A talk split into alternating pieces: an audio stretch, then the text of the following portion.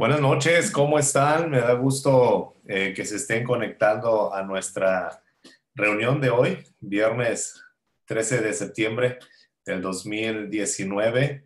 Eh, realmente estamos emocionados y contentos aquí, mi equipo y yo ya ultimando los últimos detalles y mirando que ya tenemos algunas personas conectadas. La verdad es un placer poder, va a ser una aventura este viaje y poder conectarnos en estos minutos para poder interactuar, crecer juntos y avanzar en todo lo que podamos conocer en un tema tan extenso, en un tema, la verdad, por más decirlo, interesante y que muchas veces eh, creo que es una de las cosas que más nos preguntamos, es una de las cosas en las cuales más nos envolvemos y que muchas veces lo tenemos como un cliché. La voluntad de Dios, eh, qué es la voluntad de Dios, cómo es la voluntad de Dios.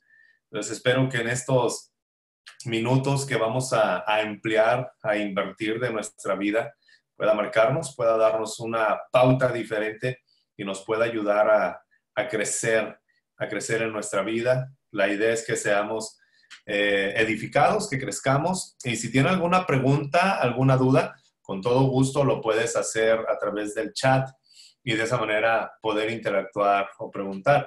Ah, trataremos de ser lo más concisos la idea es ser concisos, pero no quiere decir que no vamos a ser eh, precisos al momento de compartir este tema tan relevante, tan importante, tan necesario y que creo que cada uno de nosotros necesitamos. Hace un momento eh, les decía si pueden tener a la mano una pluma con la cual responder cada una de las guías, cada una de las preguntas que están en la guía, cómo vamos a ir a completando. Ah, también si pueden tener un papel extra o, tener algo en que anotar, porque creo que nos vamos a enriquecer bastante. Y la verdad es muy, muy importante todo lo que podamos aprender en esta noche. Sin más, pues iniciamos en la introducción, en la página número uno de su guía. Ah, hay un pensamiento que dice, la mayoría de nosotros reconoce que Dios tiene un plan para la vida de todo creyente. Eso es indudable, todos nosotros creemos, sabemos que hay un plan de Dios para cada persona, pero a menudo parece haber un cierto problema en determinar cómo es ese plan en algún momento específico. Una de las cuestiones que muchas veces nos hacemos, o uno de los cuestionamientos es, ¿cómo desea Dios que actúe en tal momento, en cualquier situación, en alguna circunstancia que estoy enfrentando? Preguntas relevantes que no solamente nos hacemos nosotros, sino que muchas veces también las personas que están a nuestro alrededor nos preguntan. Y creo que todos desearíamos tener una respuesta a preguntas tan, trascendentales como con quién me voy a casar, qué trabajo debo escoger, eh, qué carrera voy a estudiar, hacia dónde voy a dirigirme, en qué ciudad debo de vivir. Y, y todo esto gira en torno a si es la voluntad de Dios o no es. Porque seamos creyentes o no seamos creyentes, tenemos la idea, tenemos la meta y tenemos ah, la intención de agradar a Dios. Entonces, ah, iniciamos y me da gusto conforme se vayan conectando. La verdad es un placer poder verles. De alguna manera va a quedar grabada esta sesión, este estudio, y si en algún momento pierden algo, pues eh, trataremos de compartirlo. Pero más vale que no se desconecten hasta que se acabe, porque eh, a veces el Internet también falla y las nubes borran algunas cosas. Iniciamos con esto. Entonces, Dios tiene una voluntad y una voluntad para cada uno de nosotros, la cual nosotros deseamos conocer y descubrir. Este estudio que vamos a llevar a cabo de la voluntad de Dios está basada está basado en el libro de John MacArthur que se llama precisamente La voluntad de Dios cómo conocer la voluntad de Dios. Y John MacArthur maneja seis principios acerca de la voluntad de Dios. ¿Cómo va a ser la dinámica? Vamos a estar estudiando la voluntad de Dios a manera general, la voluntad de Dios a manera global, cuál es la voluntad de Dios para toda la humanidad. Y vamos a terminar en la voluntad de Dios específica para cada uno de nosotros. Sin más preámbulo, iniciamos este viaje. Me da mucho gusto compartirlo con ustedes. Es un placer estar conectados a través de este medio y poder tener esta interacción. Iniciamos con cuatro tipos de personas y creo que algunos nos podemos identificar con un tipo de persona. A lo mejor ya pasaste por esa estación, por esa etapa estás en otro tipo de, persona o de comprender la voluntad de Dios. Y esto es algo sano. Muchas veces volteamos hacia atrás y decimos, ¿por qué no comprendía las cosas como las estoy comprendiendo ahora? ¿Por qué no disfruto la vida como no disfrutaba la vida antes como la estoy disfrutando hoy? Y consideramos o pensamos que hemos desperdiciado el tiempo. Déjame decirte que no. Cada vez que crecemos, cada vez que maduramos, cada vez que avanzamos, no tenemos de qué arrepentirnos. ¿Por qué? Porque nuestro pasado y las experiencias nos han enseñado o nos han diseñado a ser la persona que somos hoy. El primer tipo de persona es los que piensan que han perdido la voluntad de Dios. Estos cuatro tipos de personas los clasifica el pastor MacArthur y a mí me encantó, la verdad, y, te lo comparto de esta manera. Los cuatro tipos de personas, los que piensan que han perdido la voluntad de Dios. Personas que siempre están preguntando o siempre están buscando la voluntad de Dios. ¿Cuál será la voluntad de Dios? Es que estoy buscando la voluntad de Dios. Es que quiero hacer la voluntad de Dios como todos queremos hacerla y todos queremos vivir en ese plan, en esa voluntad. Sin embargo, pareciera que han perdido la voluntad de Dios, porque siempre la están buscando. Los ves frustrados, nunca los ves plenos, no los ves felices, siempre los ves como ando perdido y como si Dios estuviera jugando a las escondidas y nos dijera, te voy a poner este tesoro muy valioso en otro lugar, lo voy a esconder y quiero verte sufrir, quiero verte, quiero reírme contigo un momento y vamos a ver si lo alcanzas o no lo alcanzas esta mentalidad nos lleva como que a ver a Dios medio frustrante porque, ay, unos sí lo encontraron y otros no lo encontraron, entonces los que lo encontraron son felices y los que no lo hemos encontrado no lo somos tanto, y por qué Dios es así, es injusto, y hay algunas periferias que dañan y perjudican nuestra búsqueda de Dios, no de su voluntad. Entonces, están los que piensan que han perdido la voluntad de Dios. También están los que consideran que la voluntad de Dios es una experiencia traumática. Aquellos que piensan, voy caminando por la calle, pisé una cáscara de plátano, me resbalé, me resbalé y caí encima de un mapa de la India. Entonces yo digo, Señor, esa es tu voluntad. Tengo que ir a la India. Esa es la voluntad tuya, Señor. Así tenía que pasar, ¿no? No hay un pensamiento, no hay nada de esa forma. Fue una experiencia muy traumática. Llegué al hospital y miré un cuadro de África o llegué al hospital y miré un cuadro de una ciudad que yo amo y pensamos que la voluntad de Dios debe ser una experiencia traumática. Dejamos por fuera nuestras decisiones, dejamos por fuera nuestras ilusiones y consideramos que así debe de ser. El tercer tipo de persona acerca de la voluntad de Dios son los que tienen miedo de la voluntad de Dios. Son aquellos que piensan que si buscan hacer la voluntad de Dios, Dios les va a quitar todo lo que tienen, todo lo que les ha costado con mucho trabajo hacer, emprender y tener sus sueños, sus ilusiones, todo tiene que ser deshecho. Ese es un peligro muy grande. ¿Por qué? Porque nosotros vemos a Dios como alguien que solamente se encarga de deshacer nuestras ilusiones. Vemos a Dios, dice MacArthur, como un aguafiestas cósmico. Dios no puede ver a alguien que está subiendo en su trabajo, que está creciendo en el deporte, que está prosperando económicamente, que está llegando a un punto en el cual puede nombrar éxito. Entonces dice Dios, ya no, ahora sí vas a entrar en mi voluntad. Claro que es lógico que esas personas van a tener miedo. Me ha tocado conocer a muchos atletas, a personas que piensan que tienen que dejar su carrera porque van llegando muy bien o como un joven que se le acercó un día a un pastor y le dice, pastor, yo quiero agradar a Dios y quiero entregarme a Cristo, quiero vivir para Él, quiero realmente ser un hombre de ejemplar para Él, pero me da mucho miedo que Dios me quiebre las piernas y que me, toca, me ponga a tocar la flauta en una iglesia que no quiero estar. Entonces, ese tipo de personas tienen miedo cuando les hablas de la voluntad de Dios. Te vas a enfermar. Eh, piensan que va a haber algo que Dios está en contra de que seamos felices. Créeme, Dios no está en contra de que seamos felices. No te pierdas, vamos a hablar de cada uno de estos cuatro tipos de personas más adelante. Si te sientes aludido por alguno de ellos, no te preocupes, todos nos estamos sintiendo aludidos y, y en algún punto estamos y si estamos aclarando algo, gloria a Dios por ello, qué bueno que se está haciendo y poder ser de bendición de esta manera.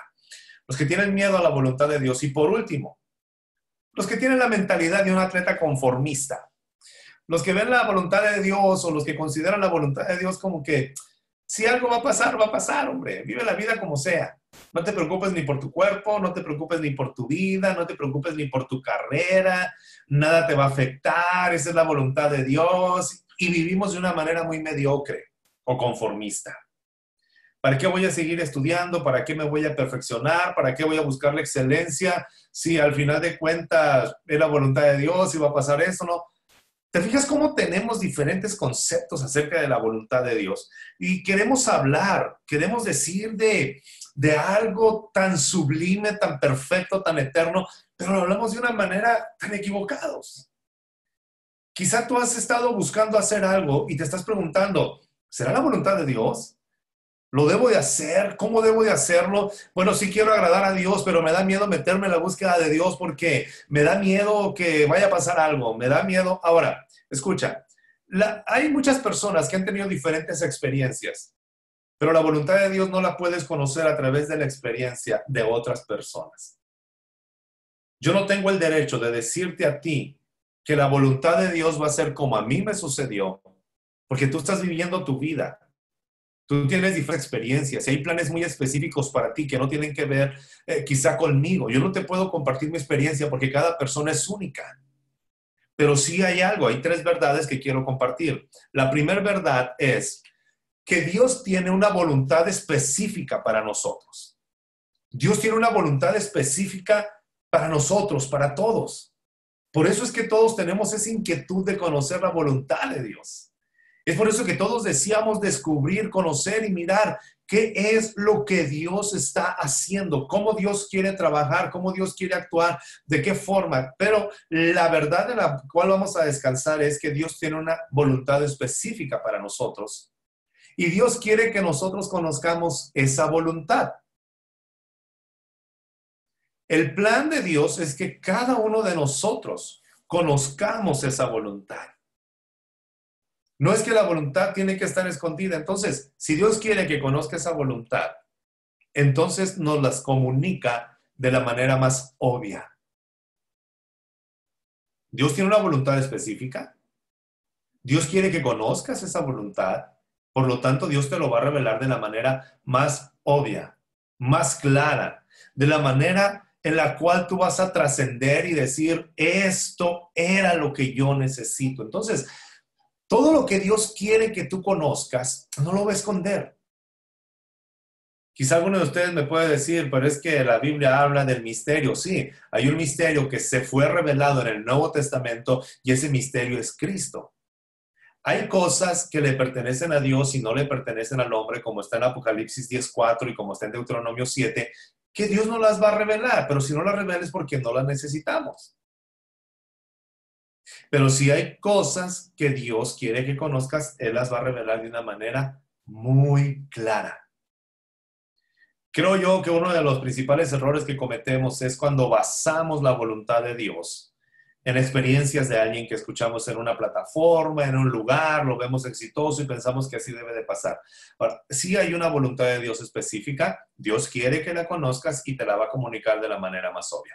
Vamos a ir conociendo de manera general los cinco primeros principios tienen que ver con la manera general, la voluntad general de Dios en la que todo el ser humano está involucrado. Y vamos a terminar con el principio para tu vida específicamente. ¿ok? Ah, nos da gusto los que se están conectando, la verdad es un placer. Seguimos adelante. Entonces, en tu guía está esta frase. Lo que uno necesita saber acerca de la voluntad de Dios se ha revelado claramente en las páginas de la palabra de Dios. ¿Sabes que uno de los libros más claros, concisos, que tú y yo podemos leer es la Biblia? No hay enigmas, no hay adivinanzas. Lo vas a leer y te vas a dar cuenta que los personajes de la Biblia son hombres y mujeres con problemas, con dificultades, con deficiencias, con circunstancias muy parecidas a las nuestras y cuando empiezas a leer el Nuevo Testamento te das cuenta de toda la pasión y el corazón que tiene eh, el Nuevo Testamento, tiene el Señor para que nosotros conozcamos. Es algo muy saludable. Entonces te invito a que conozcas más la Biblia, lo vamos a usar un poco en este tiempo. Así que vamos al primer principio. Se nos está yendo el tiempo y queremos aprovechar con todo. El primer principio es el principio de la salvación. Es decir, Dios desea que toda la gente sea salva. Ese es el primer principio. Vamos a hablar de lo general y vamos a ir haciendo el embudo hasta llegar a lo específico. ¿Está bien? Pero tenemos que empezar con el plan de Dios. Dios desea que todas las personas sean salvas. Esa es la principal, el principal medio y eso es lo que Dios está deseando para nosotros. Alguien pregunta, ¿cuál es la voluntad de Dios? Bueno, te quiebras la cabeza, truenas los dedos, empiezas a pensar, vamos a iniciar con eso. Dios desea que toda la gente sea salva. Según segunda de Pedro, capítulo 3, versículo 9, la Biblia dice que el Señor no tarda o no va a cumplir o no va a dejar de cumplir su promesa, como algunos piensan que lo tiene por tardanza. Lo que pasa es que Dios desea tanto que la gente sea salva, que lo que hace es demorar su juicio. Y eso es tan claro en 2 de Pedro 3.9, porque el Señor dice que Él no está todavía ejecutando su juicio sobre toda la tierra, simplemente porque está esperando que todas las personas vengan al arrepentimiento, que todos lo conozcan a Él, que Él sea salvo. Cuando alguien dice Dios es muy injusto, mira cómo está el mundo. La verdad es que en el segundo principio vamos a hablar acerca de las decisiones, qué es lo que Dios hace, pero vamos a concentrarnos en esta. Dios desea que toda la gente sea salva. Ahora, la demora, su demora no significa que Dios es débil o es infiel. Todo eso está en la Biblia. Su demora, el hecho de que Dios todavía no ah, ejecute un juicio sobre la tierra, el hecho de que Dios todavía no acabe con el mundo, no quiere decir que Dios no lo puede hacer. Claro que lo puede hacer. Y no significa que Él sea débil o que sea infiel. Esto significa que Él es paciente. El deseo de Dios es tan grande de que la gente sea salva, que número uno envió a su Hijo Jesús a morir en la cruz del Calvario. Eso es algo asombroso. Él desea tanto que el hombre sea salvo, que la raza humana sea salva, que envió a su Hijo a morir en la cruz.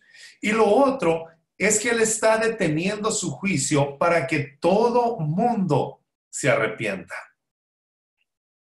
¿Cómo puede llegar entonces esta salvación? Ese es el principio de la voluntad de Dios. Cristo es el sustentador del universo. Él sostiene todas las cosas. Por su palabra, por todo. En Él están todas las cosas. Y sin Cristo, el hombre es un extraño para Dios. Por eso es que Jesús es la puerta Jesús es el camino, Jesús es la verdad, Jesús es la vida para llegar, para iniciar a disfrutar y a conocer esta parte tan importante, cósmica, eterna, sublime, gloriosa, soberana, salvación. ¿Por qué a muchos nos incomoda hablar de salvación? Bueno, pues porque el reconocimiento del pecado es un elemento básico para rendirnos a Cristo.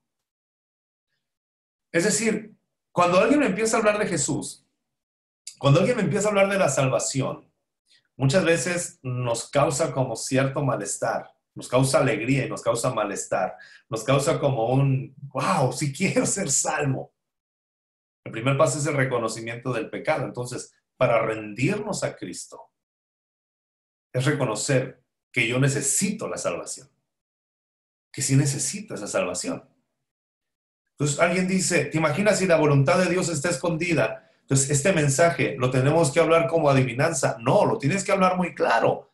Jesús te ama, Él es el sustentador del universo y Él es la puerta para que disfrutes plenamente la vida. Ese es el plan de salvación. Escucha, las buenas nuevas son eso, buenas nuevas. Necesitas reconocer tu pecado para venir a Cristo Pero no forces a la gente diciéndole, te vas a ir al infierno, eres un pecador. Ese no es el mensaje. El mensaje primero es, esta es la voluntad de Dios, que todos sean salvos, que todos le conozcan. Y Dios está tan interesado en tu salvación que envió a su Hijo a morir en la cruz del Calvario y está demorando su juicio para que te arrepientas. Así de importante eres para Dios y así te ama Dios. Pero si tenemos el concepto que la experiencia o que la voluntad de Dios tiene que ser una experiencia traumática, entonces lo que hacemos es hablar a la gente como que te va a pasar algo si no vienes, ya escuchaste. Deja eso. A ti y a mí no nos corresponde el juicio, a ti y a mí nos corresponde hablar las buenas nuevas.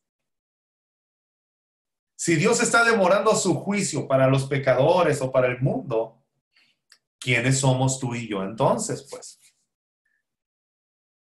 no les veo la cara, pero espero que estén aquí todavía. Seguimos. Dios deseó tanto que las personas sean salvas que dio a aquel a quien amó más, es decir, a su Hijo, y lo envió a morir en la cruz.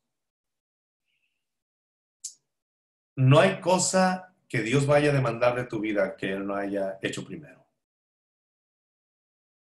Envió a su Hijo a morir en la cruz y demora su juicio por ti. Bueno, entonces, ¿cuál es la voluntad de Dios? Primero, que usted conozca a Cristo.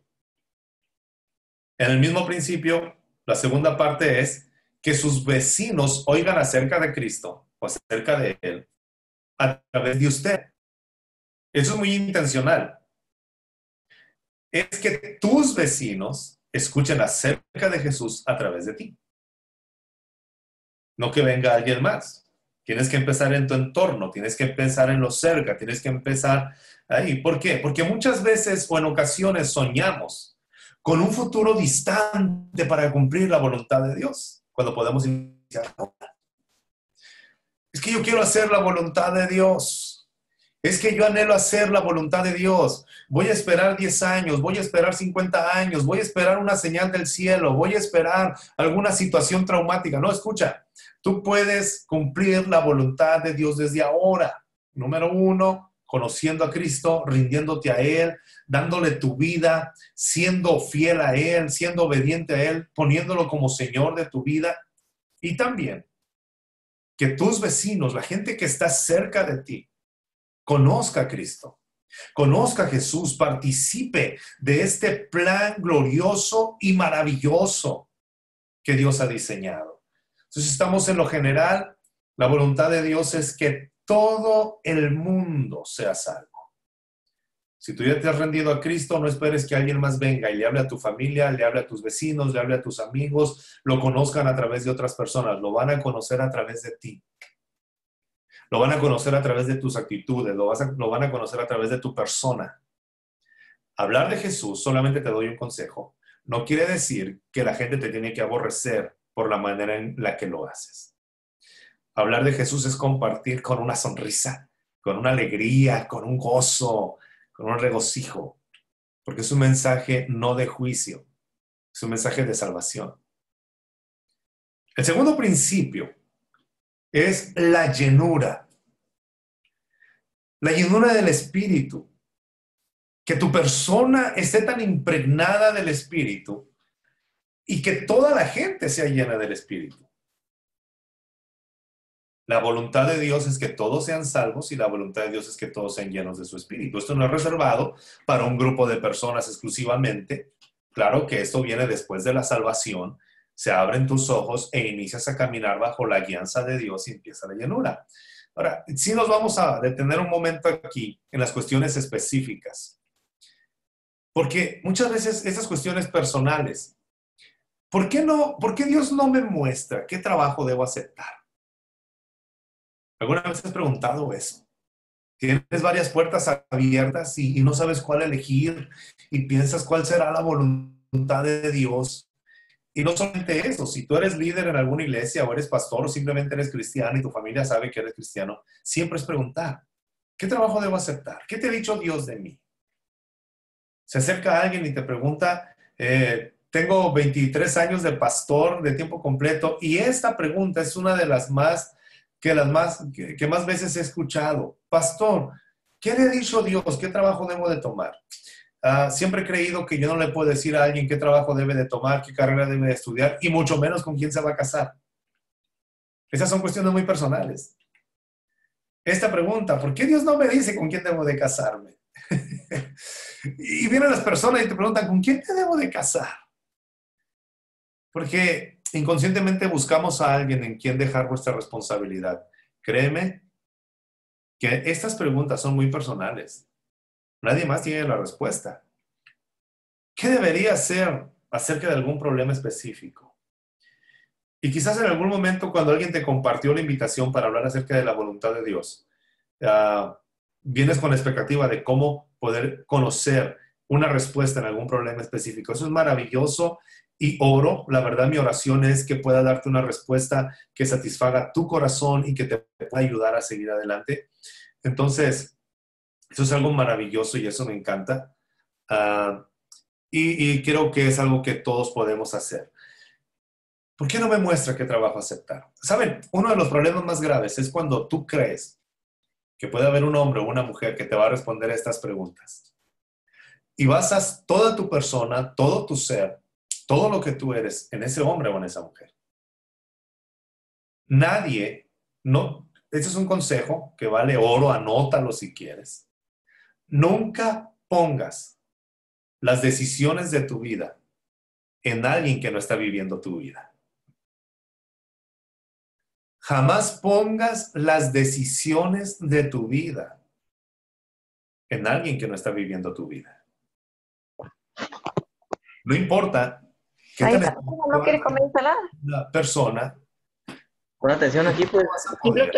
Es en, en líneas, es ahorita. Muchas gracias. Eh, eh, voy a pedirles, por favor, que cierren sus micrófonos eh, y se los podemos agradecer bastante en la pantallita, ah, ah, en la pantallita ahí está un micrófono y se los agradecemos. Muchas gracias, qué amables y qué gusto verlos, ¿eh? qué bueno que se estén conectando y seguimos adelante. Entonces, estas preguntas son cuestiones tan personales que solamente tú debes de responder. Y Dios te ha dado las herramientas para hacerlo, lo vamos a ver en un momento más. Muchas veces nosotros estamos pidiendo cosas que ya tenemos. Siempre estamos buscando cosas que ya encontramos. Y por lo regular estamos rogando por algo que ya se nos ha sido dado. Estamos completos en Él. Es decir, segunda de Pedro 1.3 dice que cuando venimos a Cristo, cuando ya entraste en la salvación, tenemos todas las cosas, todas las riquezas para la vida y para la piedad. Todas las riquezas de Cristo están en nosotros. Colosenses capítulo 2, versículo 10 dice que estamos completos en Él. Estamos completos.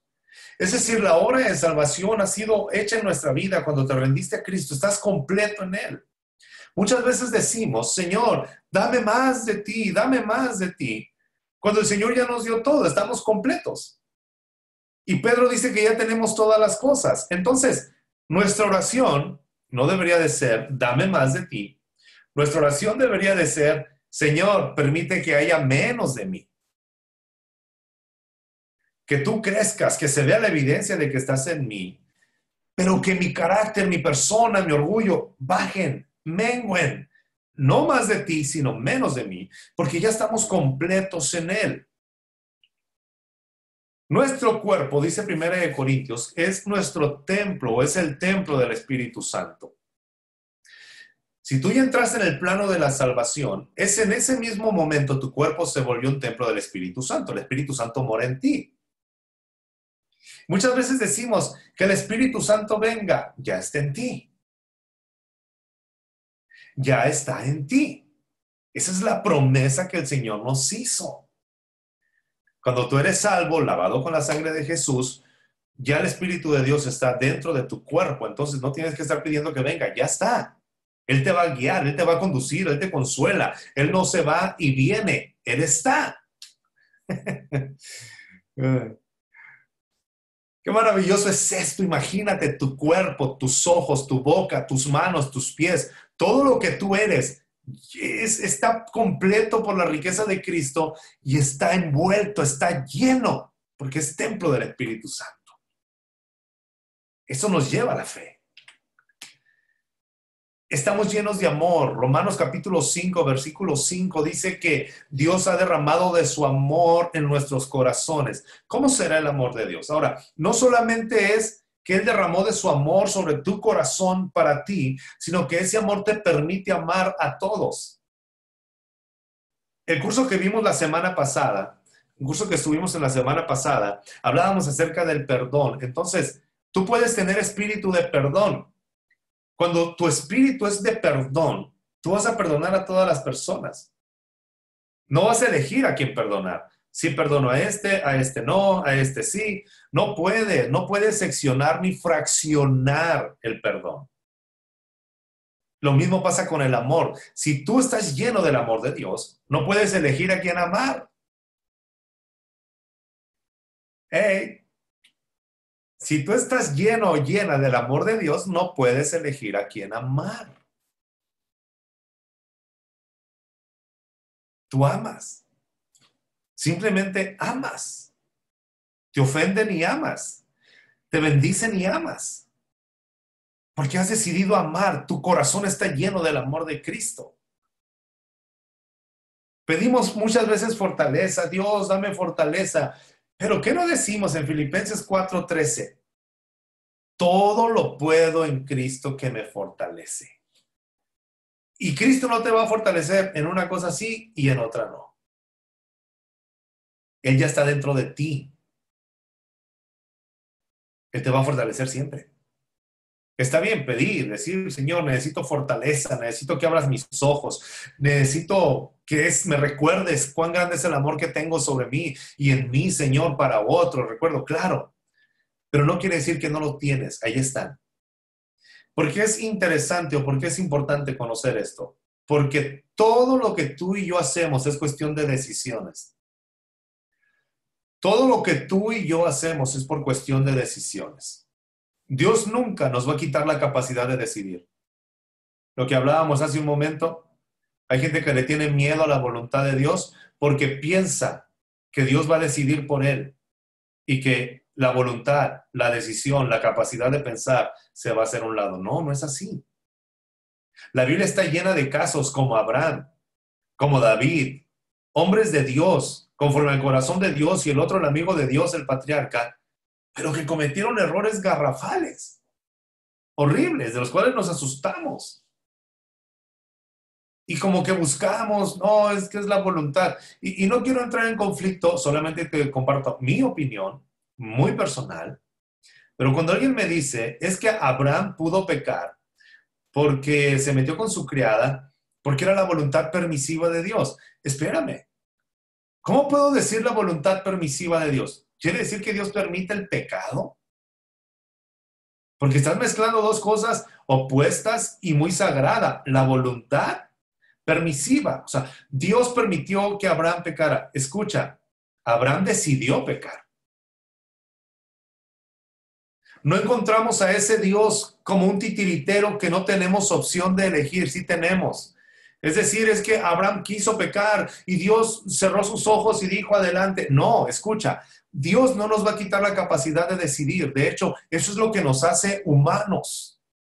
La elección de nuestros pensamientos y de nuestras acciones es lo que nos hace humanos.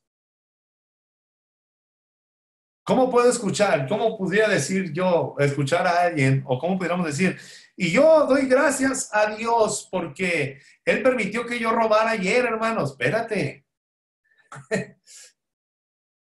no se puede.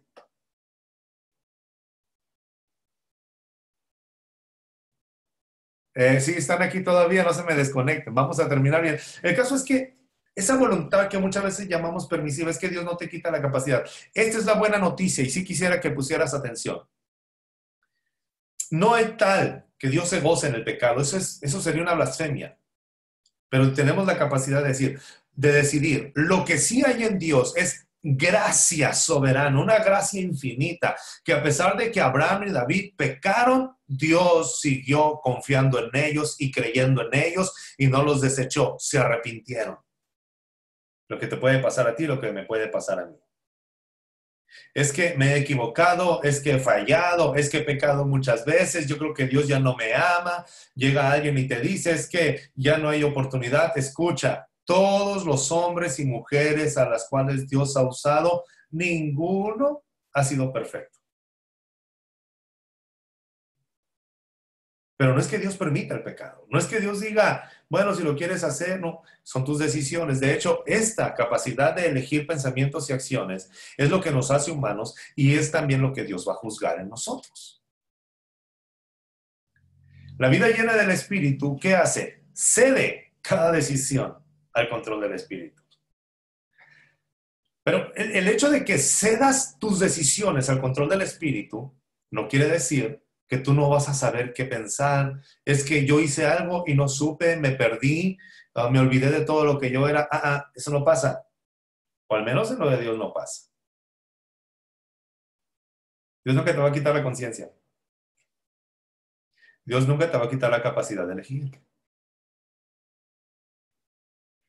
Entonces, ¿cómo es la vida llena del Espíritu? La vida llena del Espíritu no es nada más que vivir en la presencia consciente del Cristo que mora en nosotros.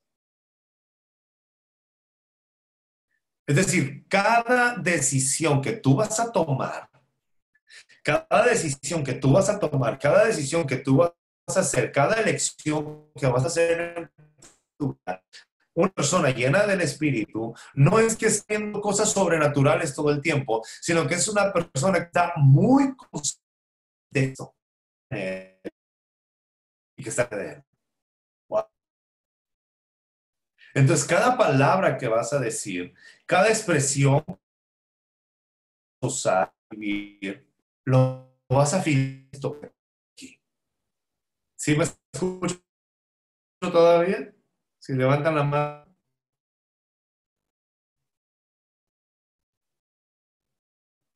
¿Qué es lo que necesitamos? La vida llena del Espíritu es la conciencia de que Cristo mora en mí y está en mí. Cada decisión que voy a tomar así es. Eli, ¿se escucha todavía? ¿Qué es lo que ustedes y yo necesitamos? Voltear a ver a Dios. Pero esta conciencia, Cristo está conmigo. No son experiencias sobrenaturales, no son momentos extraños, ilógicos. Pueden suceder, claro que pueden suceder, pero no todo el tiempo vas a estar así. ¿Cómo se expresa esta vida? Esto a mí me encanta porque la Biblia es muy clara. Según lo que la Biblia nos marca en Colosenses, el capítulo 2, versículo 10 y en algunas expresiones en Efesios, nos habla acerca de cómo se expresa esta vida. Porque a veces pensamos, ¿cómo puedo saber que estoy viviendo en el espíritu. Número uno, se expresa animando a otros con salmos y canciones espirituales. Estás alegre, estás feliz, estás pleno. Imagínate, estás consciente de que Cristo mora en ti, de que tu cuerpo es templo del Espíritu Santo, tu corazón está rebosando del amor de Dios, estás lleno del perdón de Cristo, Él te fortalece en cada situación. Dime cómo van a ser tus expresiones, dime cómo va a ser tu manera de hablar con la gente. No va a ser una cara triste, no va a ser una cara amargada. El problema es que muchos cristianos han confundido solemnidad con santidad. Una cosa es la solemnidad y, y puede ser solemne sin conocer a Cristo.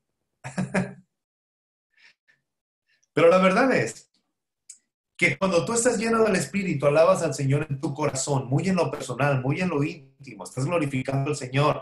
A lo mejor no te escuchan las personas, es en tu corazón. Y vives dándole gracias a Dios por todo. Señor, te doy gracias por esto. Pero ¿cómo le vas a dar gracias a Dios por esta situación que estás pasando? Es que el Señor está conmigo. ¿Cómo vas a estar feliz? ¿Cómo vas a darle gracias a Dios? Perdón, ¿cómo le vas a dar gracias a Dios oye, Él me ha dado amor? Voy a defender mis derechos, voy a ser justo, pero Él me ha dado amor, no me van a robar el gozo. ¿Cómo se expresa esta vida? Número uno, las esposas se someten a su esposo Una mujer llena del Espíritu no es una mujer que se somete al pastor, que se somete a otra autoridad. Escucha, una mujer llena del Espíritu que ama al Señor se somete a su esposo. El hombre al que más admira, el hombre al que se somete es a él. Los esposos aman incondicionalmente a sus esposas. Un hombre que está lleno del Espíritu no es un hombre que habla muy bonito en un púlpito, no es un hombre que conoce mucho de la Biblia. Un hombre que está lleno del Espíritu es alguien que ama incondicionalmente a su esposa. Estamos en Efesios capítulo 5, 22. Si lo quieres buscar, lo buscas en un momento más. Pero la verdad es que a veces pensamos que el hablar del Espíritu es hablar cosas que nadie va a entender. No, la Biblia nos habla de cosas específicas. Que estaba en algo muy obvio, en algo muy claro, conciso, preciso. La palabra de Dios nos dice que si un hombre está lleno del Espíritu, va a amar a su esposa incondicionalmente. Los padres no provocan a ira a sus hijos. Los trabajadores son ejemplares, son los mejores en donde quiera que están, aunque no los tratan bien. Los amos o patrones, ¿sabe cómo son? Son justos. Ya sea que tú eres empleado o empleador, ya sea que tú eres esposo o esposa, ya sea que tú seas padre o hijo, o sea, la vida del espíritu abarca todo. Te fijas, empieza en casa. Las esposas se someten a su esposo, las esposas, los esposos aman incondicionalmente. Esto del sometimiento es una plática muy extensa. Eh, solamente te digo una cosa. No podemos obedecer al 100% a alguien, pero sí podemos someternos 100% a alguien. Es decir, alguien dice, a, mm, por ejemplo, en el caso de Pedro, cuando le dijeron las autoridades religiosas que no deberían de predicar la palabra. ¿Qué fue lo que hizo Pedro y Juan? Ellos dijeron, es necesario primeramente obedecer a Dios después a los hombres. Ellos se sometieron a la autoridad. ¿Qué forma? Cuando les dijeron, por predicar la palabra, van a estar en la cárcel y van a ser azotados, Pedro y Juan asumieron eso. Tú eres la autoridad, tú pones las reglas, nos sometemos a esas reglas. ¿Me explico?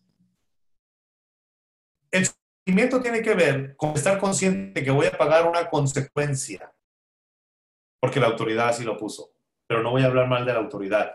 En ninguna parte de la Biblia usted va a encontrar una expresión en contra de la autoridad. Pedro y Juan salieron después de haber sido azotados, de haber estado en la cárcel injustamente, probablemente por haber predicado la palabra de Dios, pero la ley de la tierra sí era. Y ellos salieron contentos agradecidos. No llegaron donde estaba la iglesia diciendo, estas autoridades tenemos que rogar al Señor que les caiga un rayo y que las cambien. No. Ellos dijeron, esa autoridad está siendo usada como un brazo para que la vida de Cristo sea mostrada a través de nosotros y que su nombre sea glorificado. Damos gracias a Dios por ello. Esa es la llenura. No me entretengan mucho porque tenemos que seguir. Entonces, ¿qué es una vida en el Espíritu? La vida en el Espíritu es estar saturado de las cosas de Cristo. Estar saturado con la persona de Cristo. ¿Y cómo puedo saturarme de la persona de Cristo? No es con una canción, no es porque alguien venga y te ponga la mano, no es por una experiencia mística, es cuando tú te saturas con su palabra. La manera más obvia, más clara, más precisa en la cual Dios muestra toda su voluntad está aquí. Es un libro llamado Biblia que se puede tocar, se puede escuchar, se puede eh, practicar, se puede vivir. Eso es. Cuanto más estudies la palabra de Dios, más vas a estar saturado de la mente y de la vida de Cristo.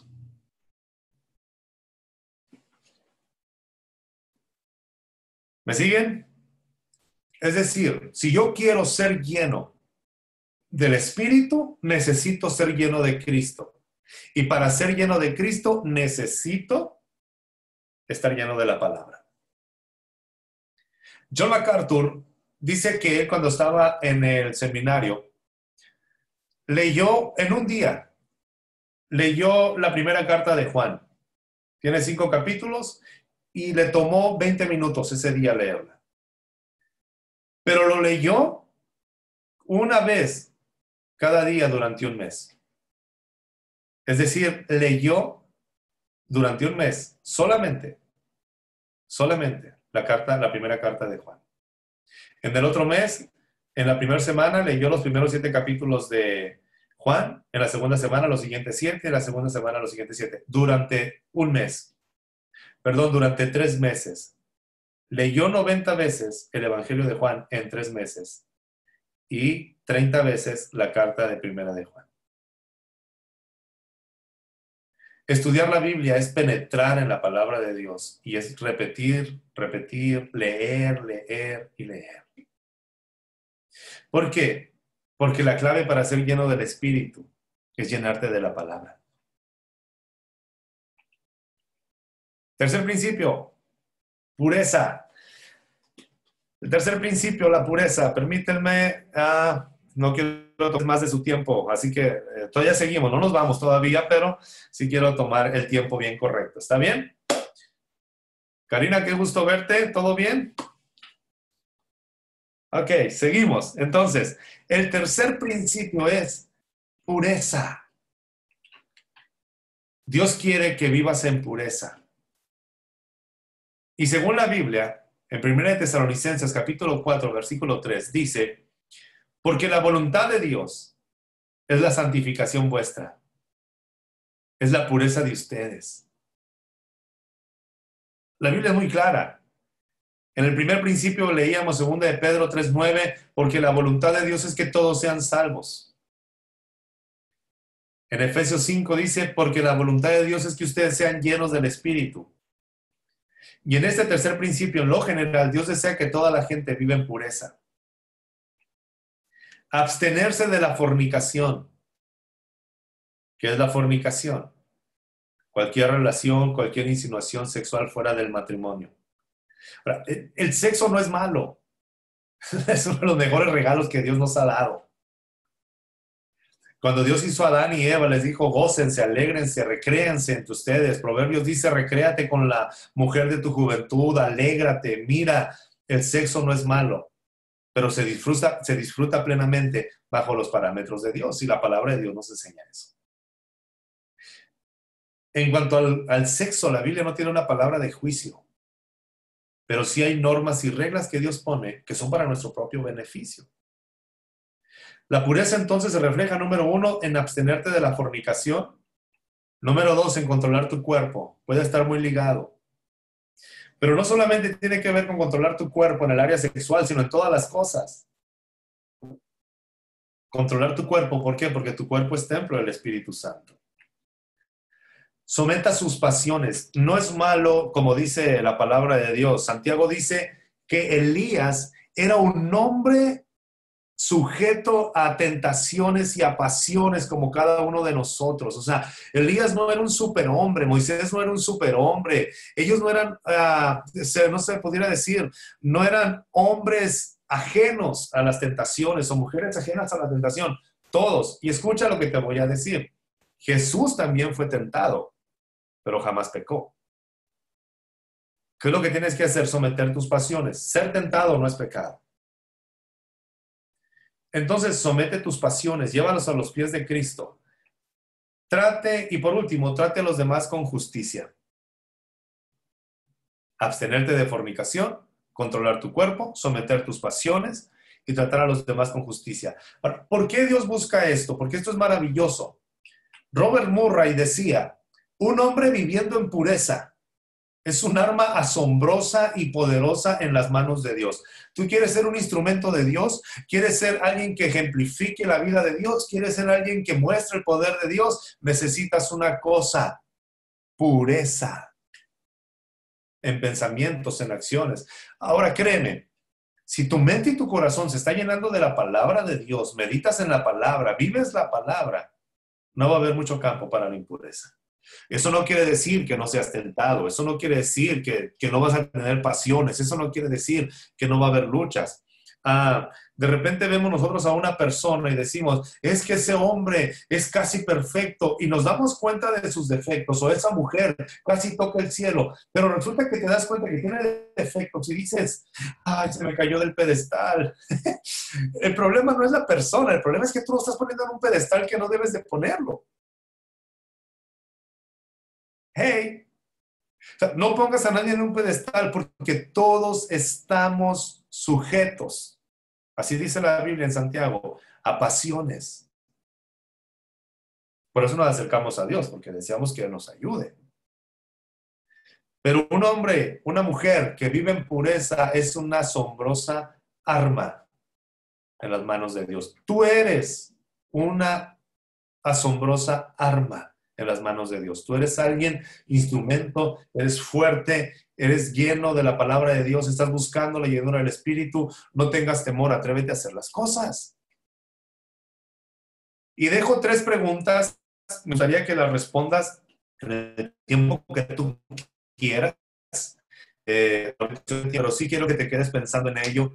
Después de leer las cuatro cosas en las cuales se muestra la pureza, están estas preguntas. ¿Qué hábitos debo cambiar para disfrutar una vida en pureza? ¿De qué manera estoy tratando a las personas que me rodean? ¿Las trato con respeto o no? ¿Y de qué estoy alimentando mi intimidad? Esto es muy necesario cuidar. Porque todo lo que tú estás alimentando tu intimidad, lo que tú estás haciendo cuando nadie te mira, lo que tú estás haciendo donde nadie está presente, eso está guiando tu vida. Eso está guiando tu corazón, eso es lo que está controlando tu pensamiento, tus acciones, todo lo que tú eres. Les voy a regalar 40 segundos para que respondan esas preguntas, un minuto para que respondan esas preguntas. ¿Les parece bien? Empezamos a contar un minuto. Lo que pueden empezar para que escuchar estos principios, pero lo reflexionen muy bien después de terminar este taller.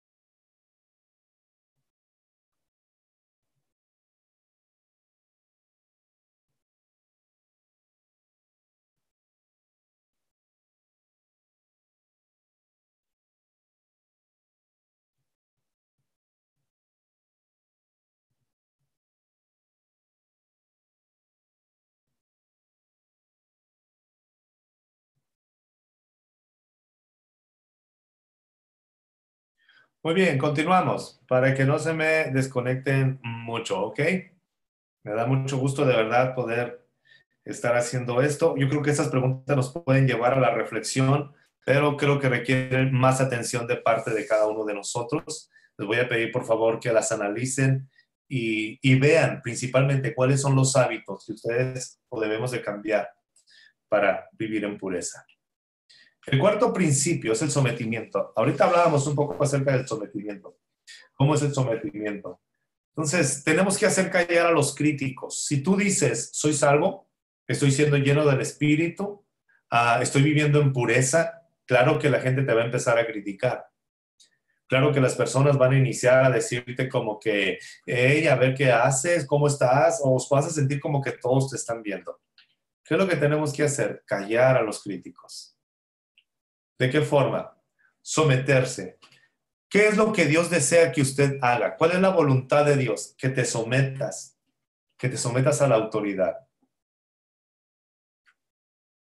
Romanos capítulo 13 dice que toda autoridad es puesta por Dios. Pedro habla en segunda de Pedro del 2, capítulo 2, primera de Pedro, perdón, capítulo 2 del 13 al 18, que nosotros necesitamos someternos a la autoridad. Y lo está diciendo un hombre que sufrió persecución, que lo encarcelaron, que lo azotaron, que lo golpearon. Wow. y está diciendo que te sometas a la autoridad. ¿Por qué? ¿A quién estamos tratando de alcanzar? Al mundo. No estamos tratando de apantallar a los ángeles, no queremos alcanzar a la iglesia, queremos alcanzar al mundo. Y eso lo vamos a lograr. ¿Cómo? Viviendo una vida ejemplar dentro de la sociedad. No quiero que suene muy frío esto, pero en realidad a tu vecino, a tu familia, a tus amigos, honestamente no les sirve que tú les hables que en el cielo vas a ser feliz si aquí en la tierra tú no obedeces las leyes terrenales.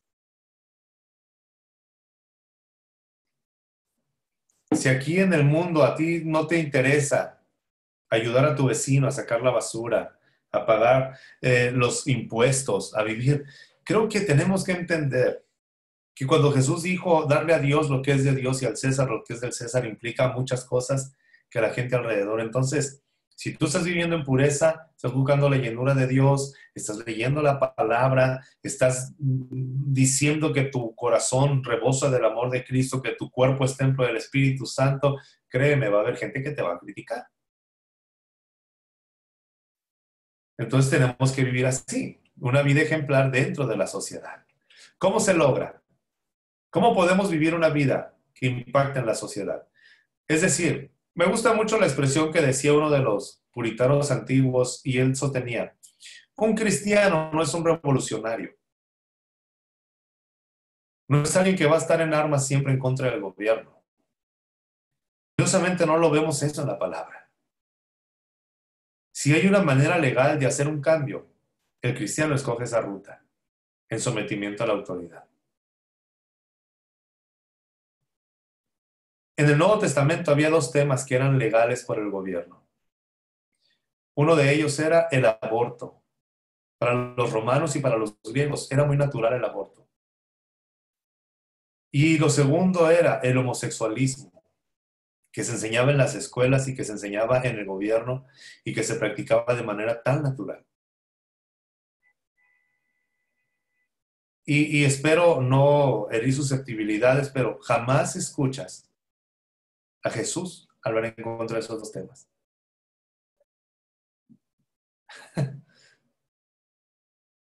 Ni en el Nuevo Testamento una marcha en contra de las leyes. La vida en comunidad. La vida en comunidad de Pablo es un libro muy bueno de Banks. Y también eh, cómo era la vida en el Nuevo Testamento. Habla acerca de reforzar los lazos familiares. Es decir, ¿Por qué empezó a causar revuelo el mensaje del cristianismo? Porque empezó a crecer de familia en familia, de grupo en grupo, de persona en persona. De hecho, cuando ustedes leen la Biblia en Hechos, dice la palabra de Dios que la iglesia de Éfeso tenía solamente 12 personas. Claro que después llegó a crecer. También dice la palabra de Dios que cuando Pablo se quedó en Romanos, en el último capítulo de Romanos, la Biblia habla que Pablo se quedó en Asia y que toda la provincia, toda la provincia escuchó el mensaje. Ahora, imagínate esa provincia, tenía 11 millones de habitantes en ese tiempo. No había internet, no había radio, no había televisión. ¿Cómo pudieron impactar tanto? ¿Sabes cómo pudieron impactar tanto? Lo hicieron a través de las familias.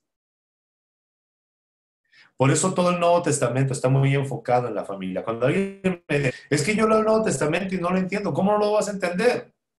Si en todas las cartas Pablo lo único que dice es, sométete a la autoridad, ríndete a Cristo, ama a tu esposo incondicionalmente. Mujeres, sométanse a su esposo, porque no hay otra autoridad mayor que, que su esposo para ustedes.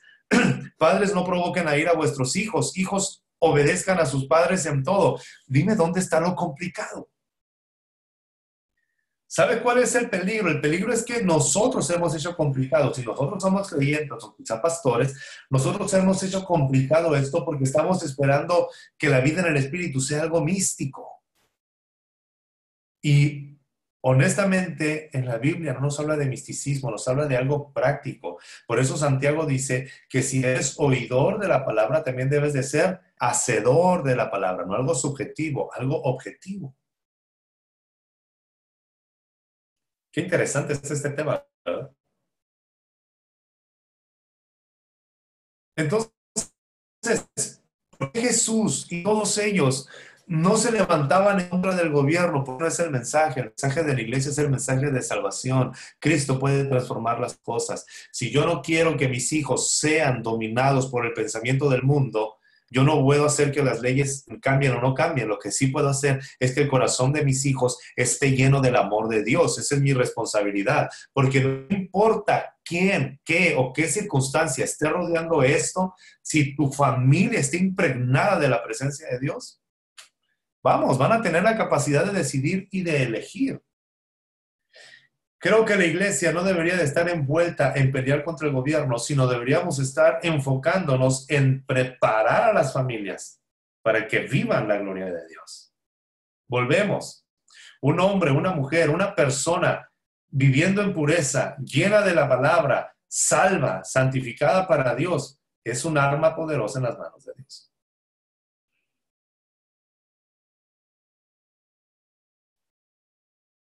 Seguimos. Trabaja con excelencia. De esa manera vas a lograr un sometimiento. Esfuérzate por ser la mejor persona posible. Y ofrece la mejor contribución que puedas a la sociedad.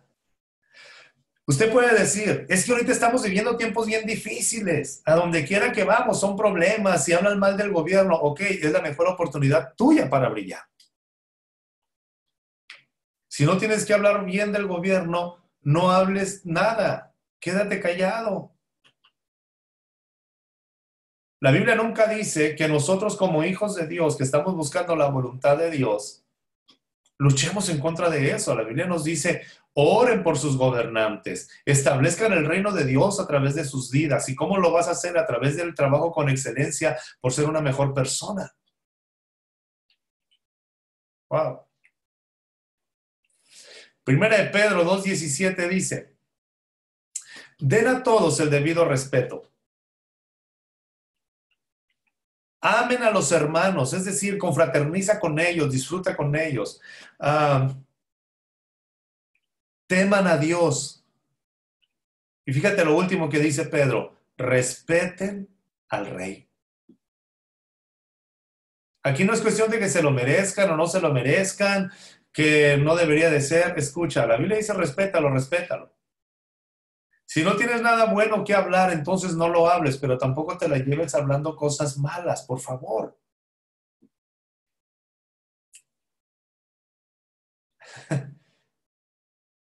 cuatro cosas, cuatro cosas. Dale a todos el debido respeto. Ama a los hermanos. Teme a Dios y honra al rey. De esa manera vas a callar a los críticos. Porque de nada sirve que te lleves toda la vida en la iglesia, pero que no tengas estas cosas. Si te fijas, esto espero no causar problemas, pero si te fijas hasta ahorita, no hemos visto una sola mención a congregarse en la iglesia. Porque rápido nosotros pensamos que una persona que se la lleva en la iglesia va a estar lleno del Espíritu y no es así. Es como aquella mujer que todo el tiempo pedía que su marido viniera a la iglesia y hacían oraciones, nunca llegó. Cuando la mujer se quedó en casa haciéndole desayuno, comida y cena todos los días, el hombre eh, se entregó a Cristo. Todo empieza en casa.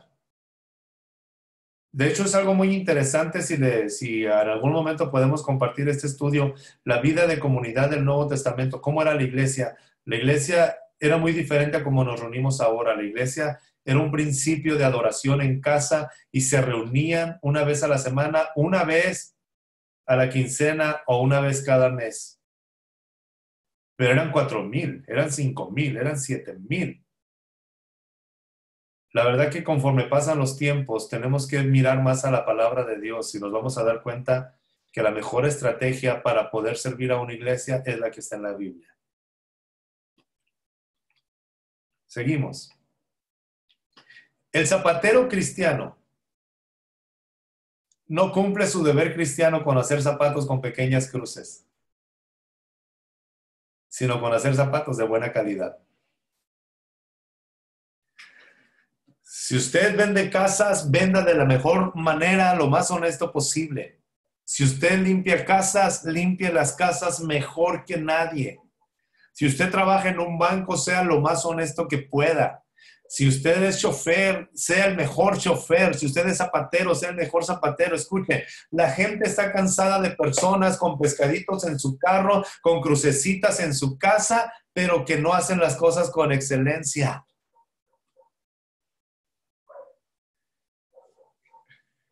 No puedo hablar de mi experiencia, no les va a servir, pero a manera de testimonio y, y tristemente cuando yo voy a contratar a alguien para que me haga un trabajo en casa, por lo regular busco a alguien que no sea cristiano, porque en tres o cuatro que he tenido me han tenido una experiencia que todo el tiempo me están hablando de la Biblia y que mire hermano varón y gloria a Dios y aleluya y que acá no te estoy pagando para que vengas y me prediques, estoy pagando para que me hagas una casa, estoy pagando para que me repares el baño, estoy pagando. El problema es que no solamente lo hacen contigo, sino con todas las personas. Si a ti te están pagando para hacer una casa, para ser constructor, no vayas y evangelices y agarres a la gente y la tengas. No, escucha lo que dice Martín Lutero. El zapatero cristiano cumple su deber cristiano con hacer zapatos, no con hacer zapatos, con pequeñas crucecitas y, ah, no. El zapatero cristiano cumple su deber cristiano cuando hace zapatos de buena calidad. Si estás empezando o quieres poner un negocio, que sea el mejor negocio el mejor trato, la mayor excelencia, usa los mejores recursos. Si estamos? Quinto principio, el quebrantamiento. El quebrantamiento tiene que ver con lo que Dios nos permite a veces pasar. La grandeza sigue detrás del quebrantamiento. Siempre va a ser así. Eso dice la palabra de Dios. Así que si usted está buscando agradar a Dios, si usted está buscando honrar a Dios, si usted está buscando hacer algo para Dios que marque la historia, que lleve generaciones, permíteme decirte esto. Si estás pasando o sufriendo o pasando por el quebrantamiento, no te desesperes. Dentro de la voluntad de Dios, para llegar a la grandeza, el quebrantamiento está primero. El quebrantamiento está primero. A lo mejor ya estás por desistir, por rendirte. El quebrantamiento está primero. Hay procesos en los cuales quemaste los barcos, empezaste a navegar, pero no vas a la deriva. Dios está contigo, le creíste a Dios, tomaste una decisión, sigue adelante. Pero no dejes todo a la se va. Piensa, la Biblia dice que todo aquel que edifica una torre tiene que calcular bien todas las cosas, los gastos. El quebrantamiento es parte del camino, así que alégrate, no nomás te está pasando a ti, no nomás te está pasando a ti, no solamente tú lo estás sufriendo, no solamente tú has pasado por ello, no solamente tú te has desanimado, no solamente, no, todos, todos hemos pasado por quebrantamiento.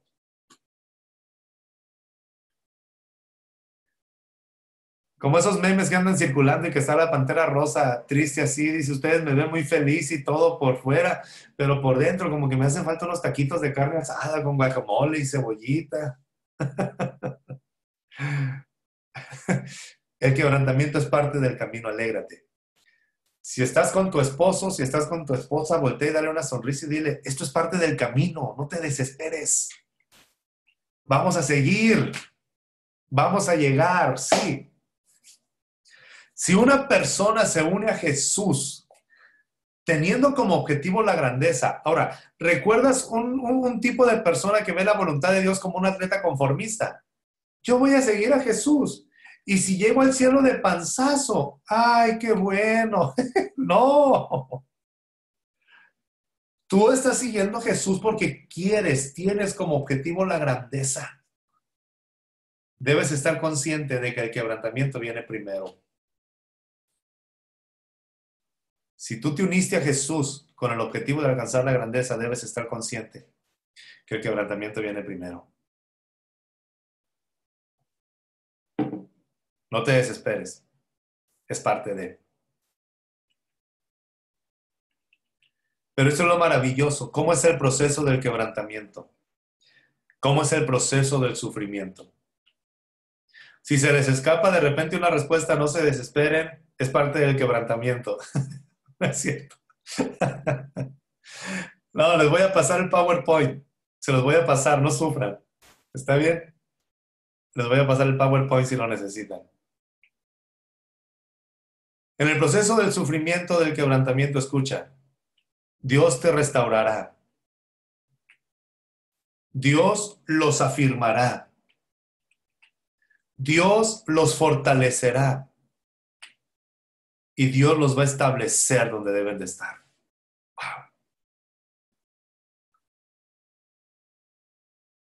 Si puedes anotar, por favor, donde dejé una sección que dice notas, pon con letras mayúsculas o pluma roja, no sé lo que pongas. Pero sí quiero que entiendas esto. Quebrantamiento no es abandono.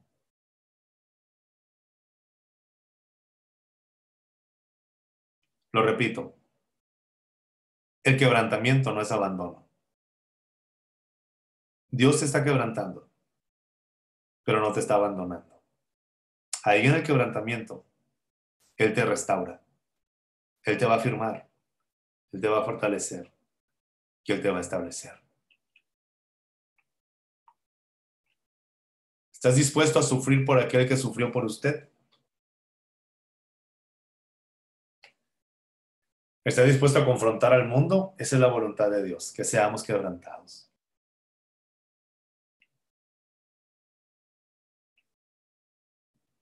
Sexto principio. Con eso terminamos. Ya casi nos vamos. El sexto principio es la libertad. Entonces les resumo, solamente los cinco primeros los resumimos. La voluntad de Dios entonces es que usted sea salvo, que usted sea lleno del Espíritu,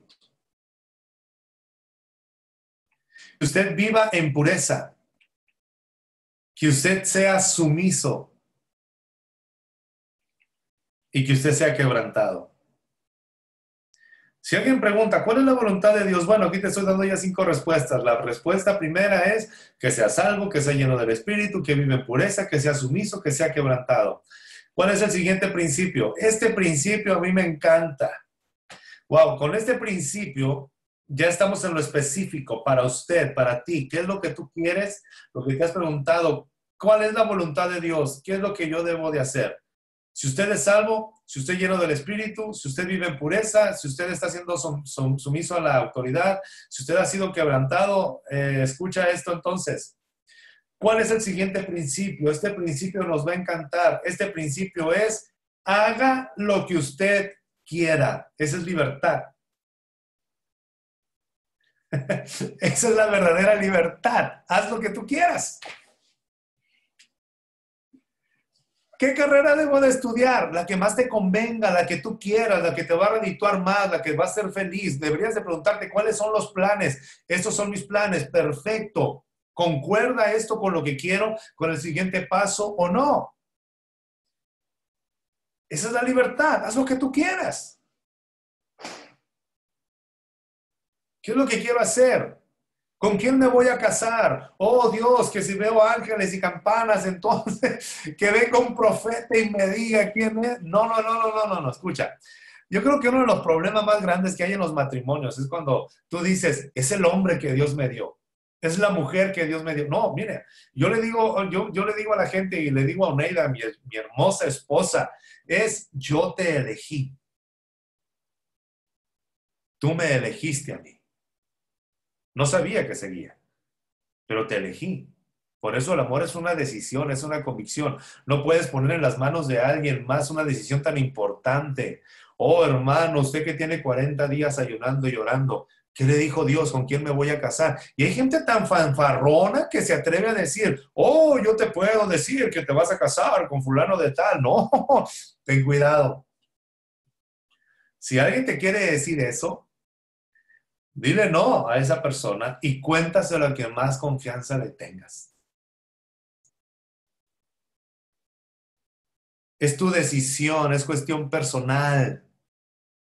¿Dónde debo trabajar? ¿Dónde voy a plantar la iglesia? ¿Con quién me voy a casar? Oh, que sentí algo. Llega alguien y te dice, yo soñé que tú y yo nos íbamos a casar. Qué curioso, yo no lo soñé. Llega el pastor y dice, el Señor me dice que ustedes van a ser pareja. Se casan esos pobres tórtolos engañados porque el pastor, el profeta, el apóstol les dijo que Dios le dio la dirección, que ellos iban a casar. A los dos meses no hayan que hacer, se están separando, no se amaban, tenían conflictos. ¿Quién tuvo la culpa? ¿Dios? No. La persona que dejó esas decisiones en las manos de alguien que no está viviendo su vida. Y hablar de la voluntad de Dios es hablar de algo muy objetivo, no tiene que ver nada místico. ¿Cómo me gustaría estar con ustedes sentados en una misma mesa y tomando café de verdad? Poder estarnos riendo ahí, platicando y conversando esto ahí con, con un fondo. Me pueden invitar, con mucho gusto voy. Si no hay presupuesto, me voy yo solo, eh, porque yo no como mucho. sí, no. Ok, podemos ir al 5 entonces. Ahí cuando nos digan, claro que sí. Entonces, la cuestión es que Dios no te va a quitar la capacidad de elegir. Así que, miren, ahora no se asusten cuando te estoy diciendo haz lo que tú quieras. Esto es muy sencillo. Si tú eres salvo, eres lavado con la sangre de Jesús, si estás siendo lleno del Espíritu o estás siendo lleno de la palabra, te estás sometiendo a la autoridad, eres un trabajador con excelencia, eres una persona que vive en plenitud. Estás aceptando el quebrantamiento de Dios sobre tu vida de una manera clara. Estás viviendo en pureza. ¿Cómo van a ser tus sueños, tus anhelos, tus planes, tus propósitos? Van a ser buenos. Aquí está el meollo, aquí está, aquí está el, el nuestro cortocircuito, que hemos dejado de creer en la obra de Dios y pensamos que hay personas más santas que otras y pensamos que hay personas mejores que otras y que Dios tiene hijos consentidos a los que sí les revela. Si tú quieres estas cinco cosas, haz lo que quieras y te lo puedo decir con toda libertad. Salmo 37.4, para que no me estén viendo así como que medio medio. Vamos a ver qué dice la palabra de Dios. Todos se saben de memoria esta palabra. Salmo 37.4. ¿Qué dice? Deleítate a sí mismo en el Señor. ¿Y qué más? Y Él te concederá las peticiones de tu corazón. Y decimos nosotros, es que hermano, todo lo que yo le pida a Dios, Dios me lo va a dar. No, error. Escucha, aquí no dice que Dios va a cumplir tus sueños. La interpretación correcta es que Dios pondrá o que Dios te dará los anhelos correctos. Esa es la raíz. ¿Cuál es la voluntad de Dios? Todo el proceso inicia en la salvación, en la llenura, en la pureza, en el sometimiento, en el quebrantamiento. Y viviendo de esta manera, automáticamente, lo que Dios ha sembrado en tu corazón son anhelos correctos, no incorrectos. Esto no quiere decir que nunca vas a tener pensamientos en tentaciones o en algo que, sea no agradable a Dios. Vas a seguir teniendo tentaciones, pero tus anhelos, lo que palpite, tus deseos, tus sueños van a ser correctos. Es donde tienes que tener confianza. Si te, estás, si te estás dedicando a Dios y te estás llenando de Él y lo estás buscando a Él, tu corazón está sano. Confía en eso. ¿Qué carrera voy a elegir? La que elijas tu cuerpo es templo del Espíritu Santo y Cristo está en ti. En donde estés serás bendecido y bendecida. ¿Cuál trabajo? ¿En dónde? ¿Qué debo de hacer? No se trata de un lugar, se trata de ti como persona. Entonces, ¿qué hago? Muévete, Dios siempre respalda, bendice, guía a los que se están moviendo. Eliseo estaba arando, Moisés estaba cuidando las ovejas, Saúl andaba buscando las asnas de su padre, Pedro y Andrés estaban pescando, Jacob y Juan estaban pescando, Pablo iba a matar a los cristianos, todos estaban moviendo, todos estaban haciendo algo, no estaban quietos, paralizados, no se habían ido a una montaña y habían dicho, ay, pues aquí voy a estar, que Dios me hable, estaban actuando. Todos ustedes están actuando, todos ustedes están trabajando, todos ustedes están haciendo algo para Dios. Cuidando vacas, atendiendo personas, construyendo una iglesia, vendiendo eh, casas, atendiendo en su hogar. Estás haciendo algo para Dios. ¿Qué hago? Muévete. ¿Qué más hago? Inténtalo. ¿Qué más hago? Persiste. Persiste. ¿Por qué? Porque claro que va a haber decisiones que vas a tomar y va a haber puertas cerradas. Pero esas puertas cerradas te están conduciendo a la puerta abierta. Es decir, tú sigues moviéndote y va a llegar el momento en el que vas a decir, wow, Señor, esta puerta que se abrió, te doy toda la gloria, te doy toda la honra, estás proveyendo, estás trayendo la bendición, estás haciendo todas las cosas que yo pensé que eran imposibles, ya lo hiciste. Gracias. Abran sus cámaras, por favor, quiero ver sus caras de felicidad, escuchando que son felices. Haz lo que quieras. Ahora, imagínate, estás tratando a tu esposa con honra. La estás amando incondicionalmente. Te estás sometiendo a tu esposo. No hay otro hombre más importante. Escucha, en la voluntad de Dios no hay con que el pastor me dijo. No, es mi esposo me dijo. Tampoco hay la idea de que, ay, mi la hermanita me pidió un favor. No, es mi esposa con honra. Mis hijos son primero, mis padres son primero. Ahora dime, toda esta vida en el Espíritu, ¿cómo va a ser tus deseos? ¿Vas a buscar el bien? El hecho de que no estés sirviendo en una congregación, en una iglesia, no quiere decir que no estás haciendo algo para Dios. Y el hecho de que hayas intentado muchas cosas y no hayan resultado, que hayas fracasado, no quiere decir que Dios no está. Créeme, muchas veces vas a tener que tocar varias puertas cerradas, pero cuando encuentres la puerta abierta vas a decir, Señor, gracias. De hecho, creo yo que el quebrantamiento o las puertas cerradas son parte del Jesús, mucha gente dice, es que Jesús murió en la cruz, sí, pero eso no fue el fin. Jesús resucitó al tercer día y está sentado a la diestra del Padre en gloria. Lo mismo pasa con nosotros. Podemos quizá estar en el quebrantamiento, pero ese no es el fin. El fin es la gloria de Dios. Entonces, la voluntad de Dios no es un lugar. La voluntad de Dios no es un sitio a donde ir. ¿Será la voluntad de Dios? ¿Será la voluntad de Dios este lugar? ¿Será la voluntad de Dios? Ahora, si tú estás en un lugar sirviendo, lo estás haciendo con excelencia, de una manera legal, sometiéndote a la autoridad, honrando el nombre de Dios a través de la excelencia, no te preocupes. Porque la, la voluntad de Dios no es un lugar donde trabajar. La voluntad de Dios tiene que ver contigo como persona. Cristo no murió por lugares, murió por personas.